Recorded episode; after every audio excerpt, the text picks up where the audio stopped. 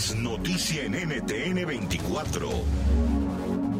Gobiernos alrededor del mundo están ofreciendo ayudas a sus ciudadanos para poder enfrentar las consecuencias económicas del coronavirus. En el caso de México, el gobierno otorgará un millón de microcréditos de financiamiento a empresas familiares y prestadores de servicios.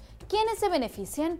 Las personas registradas previamente en el Censo del Bienestar, el cual se llevó a cabo durante 2018 aquellos que están inscritos en el censo y que alguna vez manifestaron su interés por un apoyo financiero recibirán una llamada de parte de los servidores de la nación, quienes solicitarán algunos documentos para seguir con el proceso de entrega de dinero.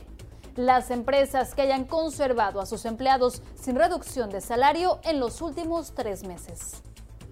¿Cuánto, cuándo y cómo funciona? El crédito es por 25 mil pesos y se dará a un millón de empresarios. El plazo para pagar será de tres años, pero se empezará a cobrar a partir del cuarto mes. Se otorgará por medio de una transferencia electrónica. El préstamo comenzará a depositarse a partir del 4 de mayo.